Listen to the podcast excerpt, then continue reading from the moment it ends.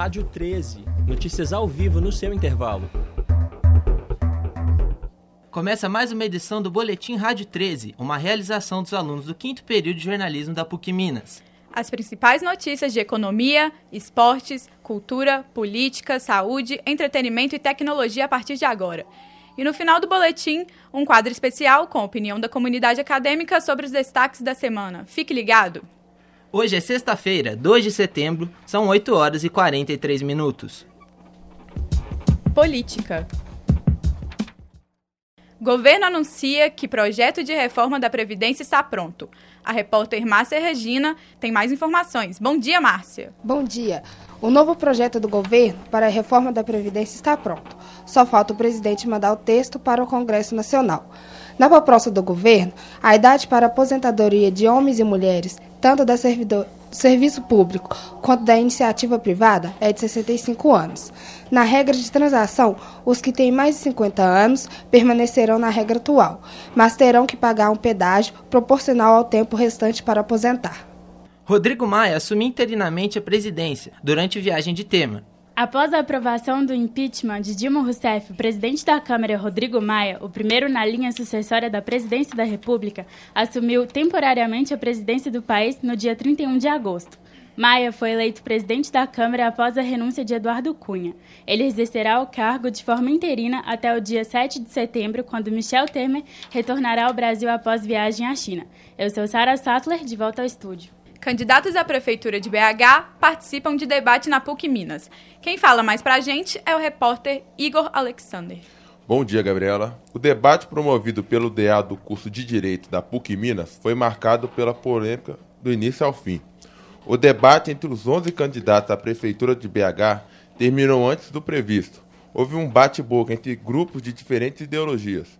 O clima hostil foi reforçado ainda por assessores e cabos eleitorais, que protagonizaram ofensas e xingamentos entre si. Economia. Bancários anunciam greve na próxima semana. É com você, Stephanie Gouveia. Bom dia, Guilherme. A partir do dia 6 de setembro, bancários de diversas cidades do país entrarão em greve. Belo Horizonte é uma delas. A categoria não aceitou a proposta da Federação Nacional de Bancos.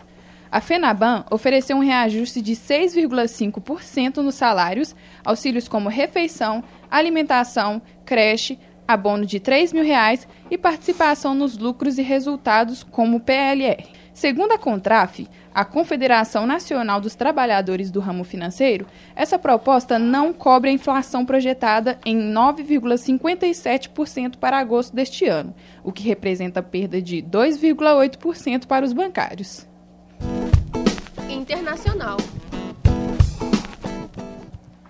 Na América Latina, impeachment divide opiniões. Bom dia, Gabriela. A Argentina reagiu com cautela à destituição de Dilma Rousseff. Os argentinos esperam que o impeachment acabe com o clima de incerteza política que paralisava os negócios. A Venezuela foi o mais duro a reagir contra o impeachment de Dilma. Em comunicado divulgado pelo Ministério das Relações Exteriores, o país anunciou que vai retirar definitivamente seu embaixador de Brasília.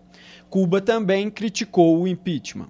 Já Equador e Bolívia prometeram retirar seus embaixadores de Brasília e, juntamente com a Nicarágua, denunciaram que consideram ser um golpe parlamentar o Chile emitiu um comunicado manifestando respeito pelos assuntos internos de outros estados e em relação à recente decisão adotada pelo Senado brasileiro.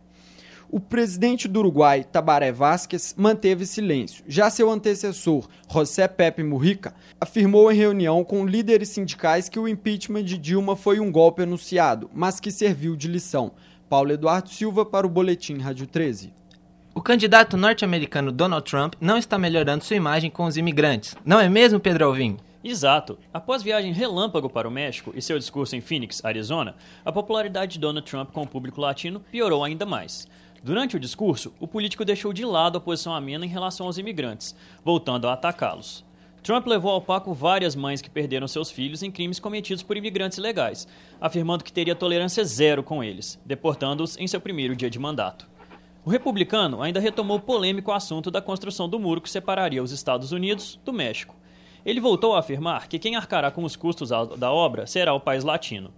Apesar das polêmicas, Donald Trump aproximou-se cinco pontos nas pesquisas com relação a Hillary, mostrando uma disputa acirrada. De volta ao estúdio. Educação. Novo prêmio de literatura é anunciado durante a Bienal do Livro em São Paulo. O anúncio foi feito pela gigante da internet Amazon e pela editora Nova Fronteira. O Prêmio Kindle de Literatura, voltado para escritores independentes, seguiu o formato digital exclusivo no Kindle Direct, plataforma de autopublicação da Amazon. O vencedor será anunciado em 17 de janeiro de 2017 e ganhará um contrato com a Nova Fronteira e 20 mil reais. As inscrições vão até 30 de novembro e podem ser feitas pelo site da Amazon. Tecnologia. São Paulo cedia a maior feira de games da América Latina. Genevaldo Neves traz mais informações. Bom dia. Começou ontem em São Paulo a nona edição da Brasil Game Show. Este ano, a BGS, maior feira de games da América Latina, está sendo realizada no São Paulo Expo. A Microsoft e Sony trazem para a feira novidades ainda não lançadas. Para o Xbox, os destaques são Gears of War 4, Forza Horizon 3, o PS4 terá Horizon Dawn, The Last Guardian e Gran Turismo Sport. A novidade será os jogos exclusivos do PlayStation VR. As produtoras como Ubisoft também marcam presença na feira com seus jogos. Outro destaque deste ano fica para a Brasil Game Jam, uma maratona de desenvolvimento de jogos onde os participantes terão 72 horas para criar e entregar um jogo completo. A feira vai até domingo, dia 5. Voltamos ao estúdio. O povo fala. A repórter Isabela Bontempo ouviu opiniões da comunidade acadêmica sobre a divisão da votação do impeachment. Meu nome é Juliana Guzman, sou do curso de jornalismo, estou no oitavo período.